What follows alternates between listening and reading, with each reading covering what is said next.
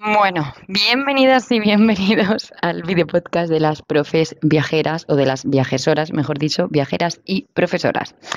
Em, en este video podcast voy a hablar de mi experiencia en Paraguay viajando y enseñando español online, ¿vale? Enseñando mi propio idioma. Em, la idea es contaros en esta serie de video podcast mi experiencia en Paraguay, Brasil, Argentina, Uruguay, Chile, un viaje que he ido haciendo durante dos años y pues eso, gracias a, mis clases de español online.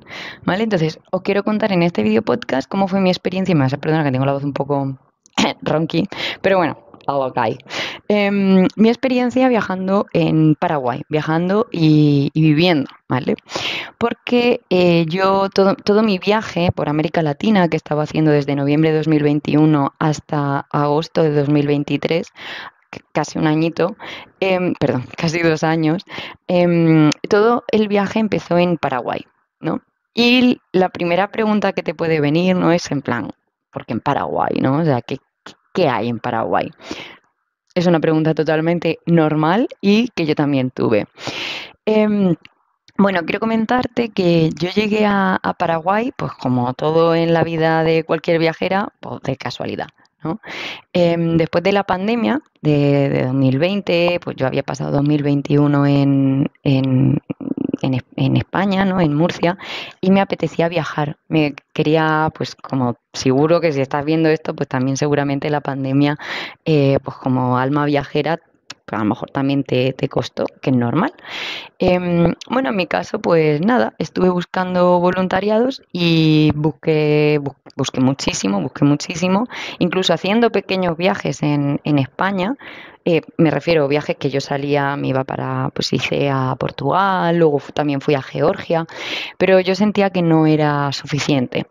Entonces encontré este voluntariado que trataba eh, de ir a un hogar, un centro social, digamos, donde el gobierno de Paraguay eh, saca a niños que viven en situaciones complicadas en sus casas y las lleva a este hogar social. Entonces, toda mi historia de América Latina empieza en este hogar. Y, y bueno, Em, el primer aprendizaje que te puedo comentar que tuve es el choque de haber romantizado, mal por mí, incluso yo ya teniendo experiencia, habiendo hecho voluntariados en Perú con, niños también en, riesgo de exclusión social, ¿no? que vienen, pues, lo sacan de sus casas por problema de malos tratos, drogas, violaciones, cosas muy prostitución, o sea, no os podéis imaginar. Entonces yo, incluso ya habiendo tenido una experiencia similar en, en Perú, tendí a romantizar, que es una cosa que he ido aprendiendo eh, durante estos dos años, a no romantizar ni pobreza, ni pues eso, ni situaciones de, complicadas. Y, ya está, entonces, bueno, llegué a este hogar, que era un hogar de, de niñas y niños y chicas adolescentes, y nada, tuve esa experiencia es para contar la parte. Entonces, bueno, simplemente que llegué a ese hogar eh, llegué con otros dos, una chica y un chico español y, una polaca. Entonces fue muy divertido, eh, aprendí mucho. Fue complicado porque tienes un choque cultural, el, hogar está obviamente, em, como se dice, gestionado por personas paraguayas que tienen obviamente otra cultura y tú tienes que ir adaptándote. Y, luego tienes los problemas de, de los peques, ¿no? Fue, fue ya digo, daría para un podcast aparte. Entonces, simplemente voy a comentar que eh, cuando yo contacté con la organización y les dije, a ver, yo puedo, pero yo soy profesora de español online, o sea, yo tengo que dar clases, si no, no, no puedo ir. Me dijeron, sí, claro, no, no hay problema, sí, ahí son súper flexibles. Y te das cuenta de que sí, de que efectivamente, em, si algo he aprendido también de, de, las paraguayas y los paraguayos es que, aparte de flexibles, son súper buenas personas, de verdad, o sea, no tienen esa, yo iba a decir maldad, pero tampoco es maldad. Hay ciertos países, ¿no?, donde a lo mejor te suben más el, que normal también, te suben más el precio por ser extranjero o extranjera. Bueno, esa, eso como tal, así en plan muy crazy, muy gore, no pasa en Paraguay.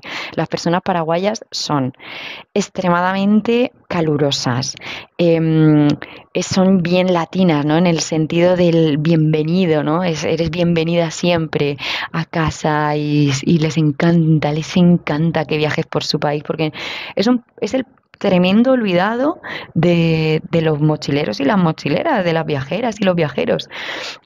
Entonces, em, bueno, retomando, yo daba mis clases por la mañana, eh, decidí poner el horario de mañana para mis clases y en el horario de tarde estar con, los peques em, y con las adolescentes. Me funcionó súper, me funcionó súper, súper. las clases de español funcionaron perfectamente.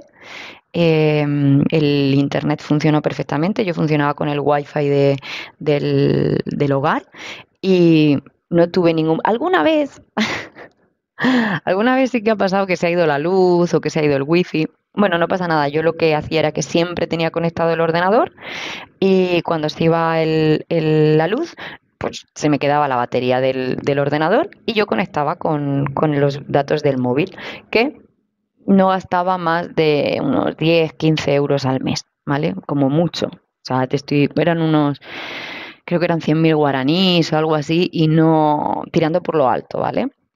Entonces, bueno, em, si te gusta el tema de, los voluntariados, por cierto, te dejaré en el link de la descripción, pero te lo digo también aquí en chrisblázquez.com barra voluntariados. Ahí tienes em, que, bueno, si escribes tu correo electrónico, te llegarán seis maneras de viajar gracias a voluntariados y distintas formas de hacer voluntariados, ¿vale? Entonces, así no me extiendo, extiendo demasiado en esto y podemos seguir avanzando. Entonces, como iba diciendo, em, no tuve ningún tipo de problema, solo el que te digo, que, sé que tuvo fácil solución, y de los ocho más luego un mes extra, o sea, de los nueve meses en total que yo viví en Asunción, en Paraguay, en la capital, em, solo me tocó cancelar un día clases de nueve meses, ocho largos, Em, porque, bueno, dieron temporadas de lluvia, época de, de lluvia, que llueve y llueve y llueve, y eso fue por abril, si no mal recuerdo. Y ahí sí se fue el internet, ¿vale? Se fue, se fue la luz, se fue el internet, se fue el internet del teléfono, entonces no hubo manera de poder dar clase. ¿Cómo solucioné el problema? Simplemente le escribí a mis estudiantes, mm, tenía clase con dos estudiantes, además con uno que suele ver los, los podcasts, así que te mando un besito, Robert. Y, mm, nada, eh, les escribí, les dije, chicos, me ha pasado esto y eh, nada, pues me contestaron que no hay problema, que, que lo reorganizábamos para otra, otro momento. Por eso creo que también es importante ser flexibles sin que te superen los límites, ¿no? Pero ser flexibles con los estudiantes, sobre todo si eres viajera, ¿no? Porque te pueden pasar cosas así. Y, yo creo también que hay veces que yo creé mucho drama en plan, ay, madre mía, si cancelo mis clases. Creo también que tus estudiantes, si te eligen, te eligen en parte por ser viajera, porque les gusta lo que les cuentas. Yo siempre he hablado con mis estudiantes de lo que he ido aprendiendo en Paraguay, del guaraní, que ahora hablaremos un poquito de eso. Entonces, te van a elegir por eso, no te preocupes y, ya verás que todo va a ir bien. Em, Voy a, voy a seguir viendo a ver aquí el, el, croquis este que me he hecho para irte contando cositas. Entonces, eh, un aprendizaje que yo tuve fue que sí, que se puede viajar donde tú quieras, dando clases de español online, o sea, absolutamente. Y entonces, pues eso, empecé a viajar un poquito por, por eh, Paraguay. Lo que te puedo contar es eh, que la cultura paraguaya es, o sea, es como, ¿qué hay que ver en Paraguay? Bueno, a ver, Sí, no hay unas cataratas de Iguazú, que por cierto es una palabra guaraní.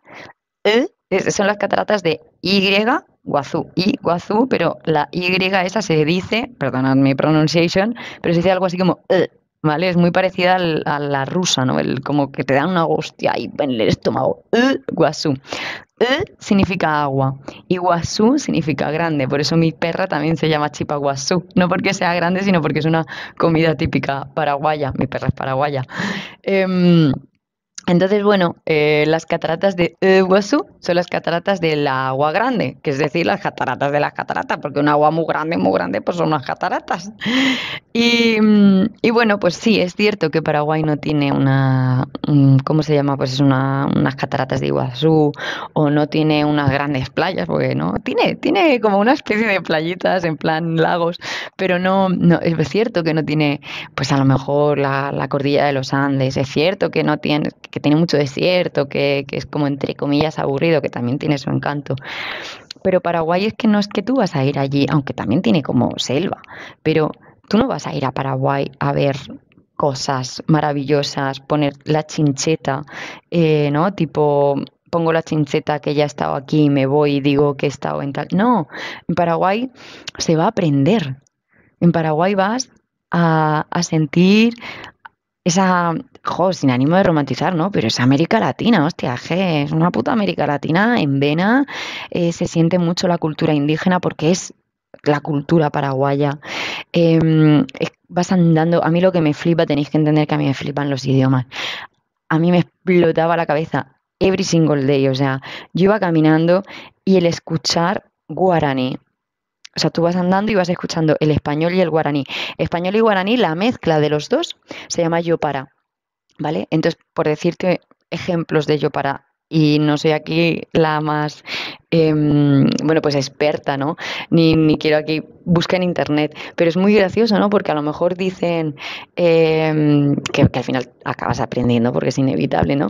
Pues hermano es una palabra castellana y luego el plural en guaraní lo hacen con cuera, ¿no? Por ejemplo, casa se dice hoga o roga, eh, pues em, si tú quieres decir casas, dices roga cuera, ¿no? Se hace con cuera. Em, entonces, pues nada, a lo mejor vas escuchando y te dicen mi, mi hermano cuera, no sé qué, no sé cuánto, ¿no? O mis hermanos cuera, eh, ta, ta, ta. Entonces, es esa mezcla, ¿no? Que tú vas andando y vas escuchando frases en español, frases enteras y luego cómo saltan al guaraní, o sea, una agilidad mental lingüística que, em, que, te transporta, o sea, es una locura. obviamente lo notas también en su, cuando hablan contigo en español, pues a lo mejor en vez de decirte buenos días como tal, que también te lo dicen obviamente, pero sí te preguntan cómo amaneciste, que eso es muy típico del guaraní, ¿no? No tanto del castellano, nosotros no solemos preguntar cómo en general, que yo sepa, ¿no? No solemos preguntar cómo amaneciste, buenos días, qué tal has dormido, eso sí, pero cómo amaneciste no sé, es em, estas cosas que, que, que, te vas dando cuenta de lo, de lo bonito y lo variado que es el español.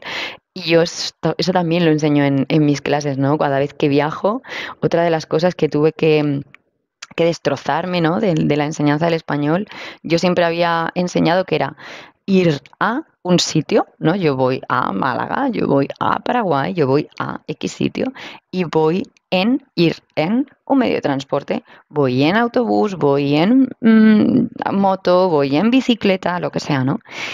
Y en, allí en Paraguay me di cuenta que ellos también dicen yo voy en la universidad. Em, entonces, claro, te das cuenta de que no puedes enseñar cosas como reglas absolutas porque luego tú vas a un país que es obviamente nativo del castellano, o sea, son igual de nativos que tú, em, pues claro, te das cuenta de que lo que tú enseñas como que algo está mal, entre comillas, eso que tú dices que está mal, para ellos es su regla. Entonces, no puedes ya enseñar las cosas que están mal o bien. Eso es uno de los aprendizajes muy bonitos que, que yo te hago y sigo haciendo, ¿no? Lo que les enseño en definitiva a mis estudiantes es, mira, yo lo digo así, y luego tú vas a tener que reaprender al sitio al que tú vayas, porque em, al final cada sitio al que yo voy, hispanohablante, tengo que reaprender y tengo que comunicarme de otra manera. Ahora, de hecho, tengo a una, a una mujer en casa eh, que yo conocí en, en, Argentina y ahora ella está, eh, yo ahora mismo estoy en Murcia, ¿vale? En, mi, en España. Y ella, pues nada, pues estaba viajando por Europa y la, la, la he hospedado, obviamente, como ella bien me hospedó. En, en, Argentina. Y, mm, y, claro, una de las cosas que hablamos es pues que la misma palabra en Argentina y la misma palabra en español significan cosas diferentes. Y, por eso hay que reaprender siempre, ¿no? Entonces, bueno, pues un poco el, em, ese es mi aprendizaje y lo que les intento enseñar a mis estudiantes. Pero bueno, seguimos. Em, ¿qué, tal viajar por, por Paraguay? Es muy loco, es que te pasan cosas muy locas. En general en América Latina, em, pero en especial en que yo haya visto. En Argentina y en Paraguay hay mucha presencia de pos, posnazismo, ¿no? Entonces muchas personas alemanas em, venían a, Argentina o a Paraguay em, para refugiarse pues de eran nazis básicamente, así en definitiva. Entonces, bueno, em, te encuentras que, a lo mejor, pues una vez nos pasó ir em, viajando por el centro de Paraguay y nos habían dicho, tenéis que ir a la casa de, estos amigos, tenéis que ir de, a la izquierda de la casa del tío nazi. Y como él fue como, ¿cómo que a la casa del pavo este que es nazi? O sea, ¿qué? Y efectivamente, cuando llegamos, estábamos en el centro de Paraguay. Digo estábamos porque iba con, mi compañero, eh, con mi perra Chipa, y íbamos en furgoneta. Y, entonces, pues nada, íbamos a casa de estos conocidos, de unos amigos, de unos, unos amigos de una chica argentina que conocimos que, que era argentina, pero que los conocía a ellos. Así que dijeron, sí, sí, tú, aunque no sepan, tú, tú ve, tú ve, ya verás. Pero bueno, está a la izquierda de la casa del tío nazi. Y bueno, pues ya estábamos ahí. Y, y efectivamente había un pavo, en, tiene una casa muy bonita, muy apañada, pero bueno, yo ya iba a coscar, ¿no? Y llamé, les pregunté, hola, la casa de estas dos personas.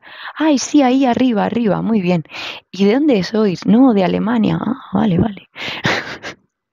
y veo que lleva en el brazo izquierdo Em, una, una, cruz, em, una cruz de hierro, que es una cruz este, nazi, pero la llevaba con la parte de abajo un poco alargada para simular la, cruz católica. Y, en el brazo derecho llevaba el Che Guevara. Y te quedas así diciendo, ¿cómo me vas a llevar en el brazo izquierdo una cruz católica, bueno, católica nazi, y en el brazo derecho al Che Guevara? O sea, que no, no, no me cuadra y de verdad que no me cuadra. Y a día de hoy, y yo fui preguntando, digo, o sea, esto de verdad que no me cuadra. Y me sigue sin cuadrar. De hecho, si alguien sabe la respuesta, por favor que me escriba, porque no, de verdad que no, no lo entiendo. Y, era muy curioso porque en su casa, ¿no? De esto que no, no, pude comunicarme bien porque yo no sé alemán, ellos no hablaban español. Después de siete años viviendo en, en Paraguay, eh, habían ido por, por, bueno, pues eso, porque se vive más barato y tal y, no ellos decían que el gobierno austriaco era muy opresor. Eran espérate no eran alemanes eran austriacos es verdad. Que el gobierno alemán era muy opresor, que, por ejemplo, con el tema de las vacunas, que les obligaba con el tema del COVID, aunque ellos ya llevaban tiempo ahí, em, que, que, les obligaban a vacunarse y todo este rollo, y que, bueno, que en Paraguay se vive muy bien, que la gente es muy tranquila y tal. Pero eh, todo esto súper difícil de comunicarnos. O sea, yo porque al final tengo un interés, ¿no? Entonces cuando hay, cuando hay interés siempre, siempre hay por de los dos lados, ¿no? Pero mm, es curioso, ¿no? Eh, otra de las cosas que yo mm, reflexioné, me vas a dar un segundo que beba un sorbito de agua. Una de las cosas que yo reflexioné fue sobre cómo nos quejamos en nuestros países sobre la gente que no se integra, ¿no? Gente inmigrantes, que no se integran, que no aprenden nuestro idioma. Y luego, mm, cuando yo he viajado a otros países, claro, yo he sido la inmigrante y he sido la que me he juntado solo con españoles, ¿no? Que he intentado que no sea así, pero al final también haces tu gueto, obvio. Y, y te quedas así y dices, qué fácil es criticar, ¿no? A los inmigrantes eh, que no se integran y luego cuando tú haces lo mismo, eh, pues te das cuenta de que no te integras, de que no aprendes el idioma, de que, ¿no? Eh, en fin, no sé si me estoy explicando bien. Pero bueno, son estas cosas, estos aprendizajes, que estas cosas locas que te da Paraguay, porque además es curioso, pero en, ese, en esa zona había calles en alemán, o sea, en puñetero alemán. Em, y otra de las experiencias que viví eh, fue que em, en otro viaje que hicimos, el primer viaje en furgoneta, eh, subimos al, norte de Paraguay, que se llama una zona se llama Filadelfia, que esto también daría para otro podcast. Pero bueno, para que veáis que, que, que puedes viajar, ¿no? Mira, el, viaje que yo hice a Filadelfia sí que me pilló una semana de vacaciones, pero el viaje que te estaba comentando, que conocí a este, este, esta familia, este señor, em, que por cierto en su casa seguía teniendo simbología nazi y tenía entonces la vi de fuera, ¿eh? no, no llegué a entrar.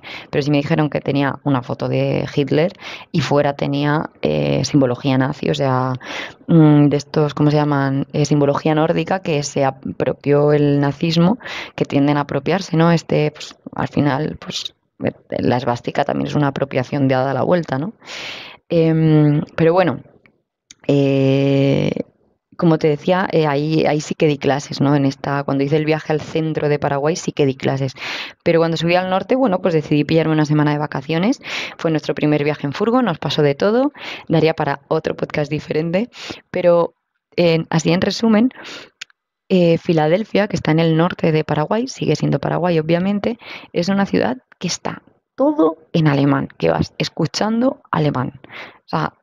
Mm, creo que se llama bajo alemán lo que hablan ellos, y es porque son eh, menonitas, que no sé si los conocíais, yo no lo conocía, pero son como si conocéis los Amish, estos estadounidenses, que viven como en el pasado, creo que sí, ¿no? O sea, que se dice así, creo, pero que viven, ¿no? Un poco a la antigua usanza, los menonitas igual, pero estos de esta ciudad en concreto, hay menonitas por todo el mundo, pero estos concretos desde esta ciudad visten totalmente a la occidental, aunque las mujeres tendían a llevar faldas muy largas, me recordaban un poco las vestimentas así más de los mormones y tal.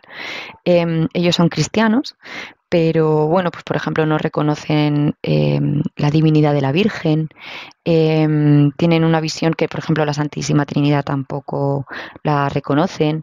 entonces, esto de cosas que he ido hablando eh, con, la gente allí. Y como digo, daría para otro podcast, pero bueno, así en resumidas cuentas es una ciudad que estos menonitas eh, vienen del siglo XVI, si no mal recuerdo, y son como los Amish, los Amis que son estadounidenses, pero ellos, eh, estos menonitas, seguían a Menón Simón, Simons, Simons, algo así era el nombre. Y, mm, y entonces ellos, bueno, montan su, su, iglesia, se esparcen por Europa, llegan hasta Rusia y durante un momento de persecuciones y todo eso, pues eh, llegan hace 100 años, a principios del 1900, llegan a Paraguay. ¿Vale? Pero repito, hay asentamientos en Bolivia, que parece ser, yo no he estado, ¿eh? esto de lo que me han ido contando los menonitas de, del norte de, de, este, de Paraguay. Parece ser que en, Bolivia, por ejemplo, son un poquito más estrictos con el tema de la tecnología o de relacionarse con el resto y tal. Em, como da patro podcast, si me aventuro a hablar de ellos, pues mm, hablaría un poquito más en profundidad. Pero bueno, todo esto para decirte que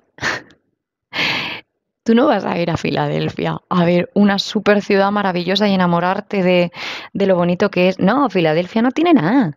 Son calles, pero sí que tiene mucho contraste.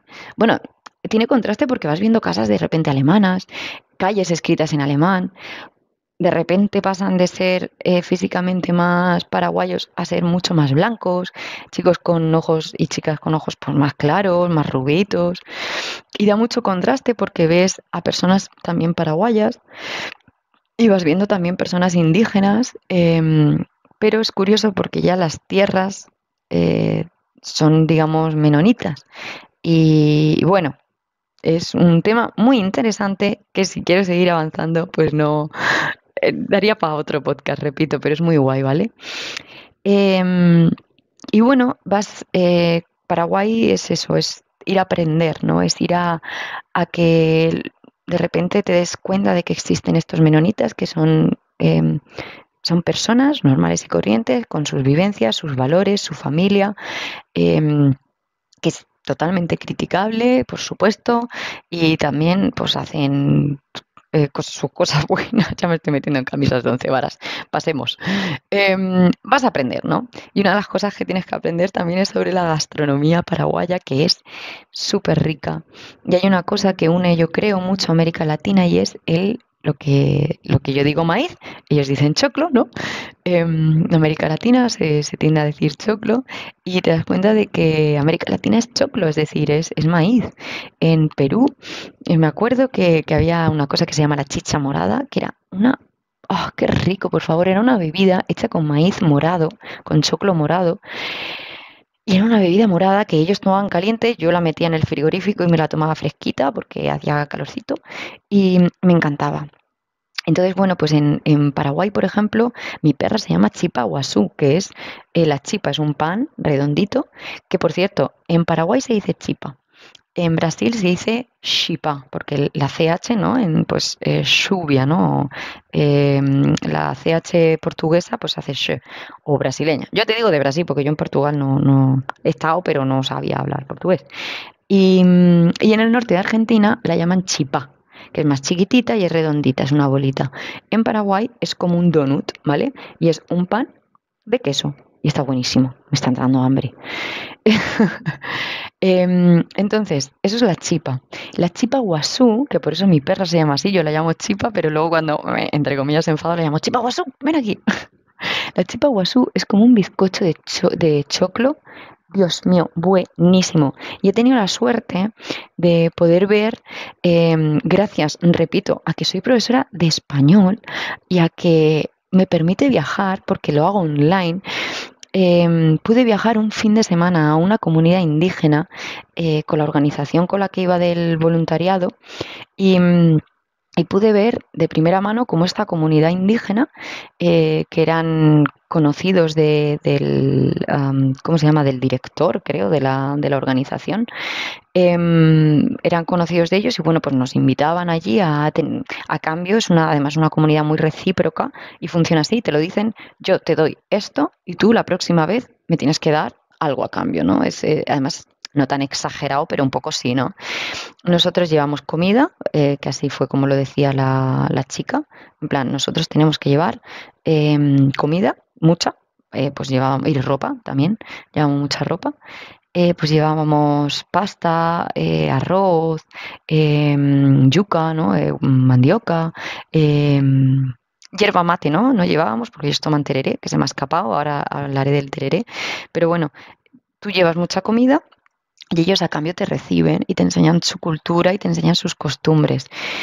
Impresionante, chicas, chicos. O sea, también daría para otro podcast.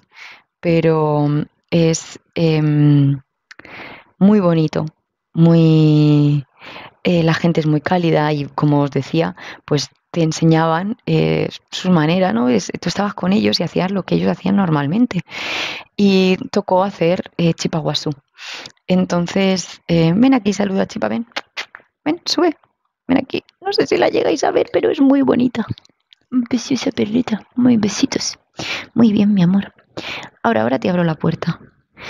Em, entonces ellos preparaban eh, en un moledor, molidor, bueno, estas cosas que muelen, ¿vale?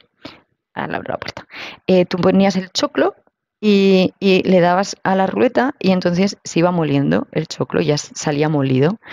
Y mm, luego las mujeres lo ponían en el fuego, o sea, en la, en la tierra, unos tronquitos, fuego, ¿sabes? Una olla de estas así tipo wok, digamos, pero mucho más recias para aguantar el fuego, obviamente.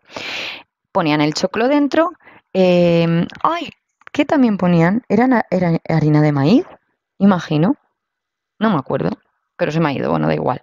Em, ponían queso, mucho, mucho aceite de girasol, que también llevamos aceite de girasol, y te hacen este bizcocho maravilloso de choclo, em, que si tienes, que si te falta la vesícula, te recomiendo que comas poco, pero que lo pruebes, porque es verdad que es pesado, pero es que está muy rico y, el, que hicieron, el que hizo la comunidad esta indígena fue brutal. Y ya te digo, aprendí muchísimo también. O sea, es, repito, Paraguay se va a aprender, no vas a ver grandes maravillas, no vas a ver una casa preciosa, no, sus casas eran simples, además era gracioso porque tenían como dos estructuras, para mí eran como dos casas en una. Eh, la estructura de la izquierda, por ejemplo, para decirte, era donde se dormía y la estructura de la derecha, o sea, una habitación son dos habitaciones, ¿vale? Una habitación separadas por un pasillo, eh, un pasillo hermoso y, Y eso, entonces la, la, habitación de la izquierda era pues donde se dormía y la habitación de la derecha era donde se cocinaba, ¿no? Aunque también cocinaban fuera. Y luego un gran patio que era donde se pasaba el tiempo y se bebía el tereré, ese famoso tereré. El tereré es em, una cosa muy curiosa porque el tereré es una bebida que es como el mate argentino, uruguayo, que también se toma además en el sur de Brasil. Em, y en Paraguay se toma frío porque hace mucho calor. Estamos hablando de que se hace, hace un calor, chicas, chicos, que yo no he vivido en mi vida. O sea, un calor que yo salía a la calle en verano, en enero, y me, me ardían las fosas nasales. O sea, yo notaba como ese calor que entraba. lo bueno es que es un calor seco, pero no como el calor de aquí, que es muy pegajoso. En Murcia es muy pegajoso porque tienes el mar Mediterráneo y tal. Pero era un calor que te entraba en las fosas nasales. Entonces, para sobrevivir, se toma Mm, tereré, que se toma de manera diferente. Eh, hierba mate, eso sí, eh, pero no se toma en, el, en la típica, el típico mate argentino, que es así como también de calabaza, ¿no? Este, la parte redondita, no. Se toma en, eh, bueno, aunque luego ya se ha adaptado, pero una especie de cuernos, ¿no? Y ahí ellos echaban su hierba mate y luego le ponen lo que llaman yuyos o remedios, que es pues más hierba que te puede hacer bien a la pancita y también le puedes echar coco, aunque bueno, en Argentina también se le yo he tomado, de hecho con el hijo de la mujer que tengo aquí hospedada, eh, él ha preparado su mate de coco muy rico. Entonces ellos pues le preparan y se toma fresquito con hielo. ¿Vale? Y lo toman además en unos termos enormes, enormes. Y es muy bonito porque es compartir, ¿no? Pues em, en el mundo hay diferentes maneras de socializar y creo que esta manera de socializar sin alcohol, porque en España tendemos también a, bueno, socializamos con café y socializamos con alcohol también, ¿no? Nos vamos de caña, nos vamos a bares, tal.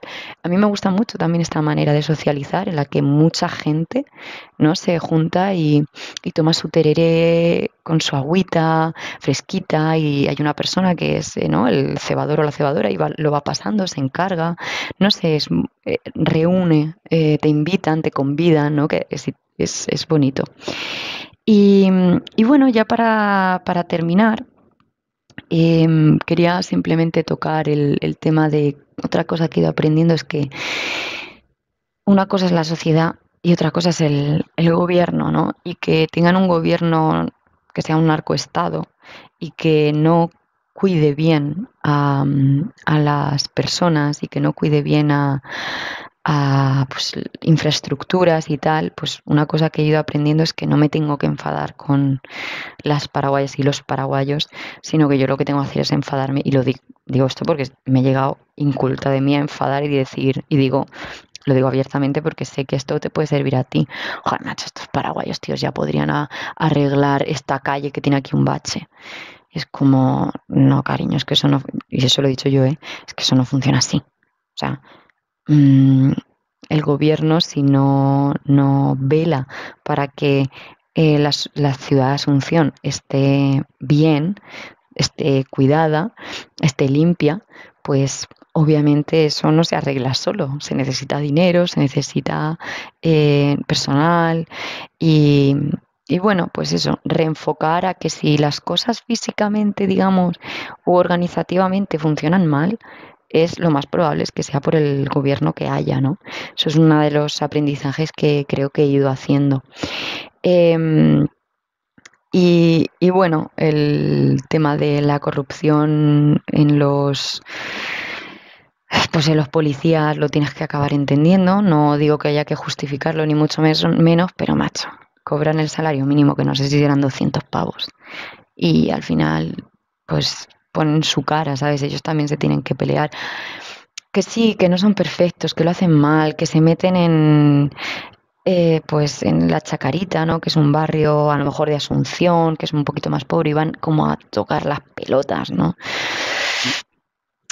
Yo lo quiero, yo qué sé, es un tema muy complicado, pero bueno, en cualquier caso, hay veces que es el funcionamiento del propio gobierno, ¿no?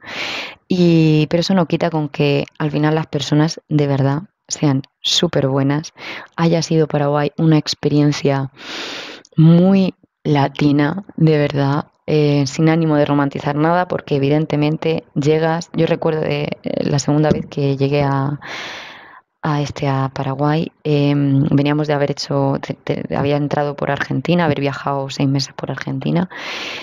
Y recuerdo entrar y mm, Asunción y ver a personas em, claramente indígenas tiradas en, en, el suelo, ¿no? Pidiendo en la calle y pasar, ver por al lado cómo pasaba un Ferrari, ¿no? Y, y un poco es eso, es eh, saber que te vas a encontrar extremos muy fuertes y que eso es Paraguay también, ¿no? Em, también tengo una cosa, que es también lo que sucede en las grandes ciudades en general, ¿no? O sea, al final en, en, Río de Janeiro te pasa, en, en, este, ¿cómo se llama? Sao Paulo también lo vas a ver, ¿no? De hecho lo ves un poquito más extremo. Em, pero bueno, eso es lo que sucede en las grandes ciudades. En Murcia también, hostia, en Murcia, eh, que no es aquí, Madrid ni Barcelona, también te encuentras a gente durmiendo en la calle, en mi barrio, ¿sabes? Em, también te digo una cosa, en mi barrio no suelo ver yo Ferraris, pero... pero bueno, entendéis por dónde voy, ¿no? Em, y en, en, definitiva, ya para, para ir cerrando, Em, creo que es eso, que, hay que animarse a viajar, que Paraguay tiene mucho que, enseñarte, que es un viaje maravilloso y que si decides hacerlo como profesora de español, se puede. De verdad que yo he dado clases en el medio de la selva, literal. O sea, de esto de, bueno, no tan literal, pero sí que decir, llega al Internet, cada vez llega mejor y, y se puede. Y, nada, que espero que os haya gustado, que repito, si queréis el tema de los voluntariados, en chrisblázquez.com barra voluntariados o en el, link de esta descripción, pues te lo dejaré, eh, que te suscribas y todas estas cosas que dicen los youtubers y que eh, después volveré a hacer otro podcast, no sé si de Brasil, de Uruguay, ya veré, pero bueno, eh, mi idea es estos este tiempo ir contándote más de mi experiencia. Un besito muy grande. Y, y Chipa, venga, ven, ven aquí a saludar, ven aquí, ven aquí. No, ven aquí, ven aquí, saluda, ven, sube, sube, sube. Hasta luego.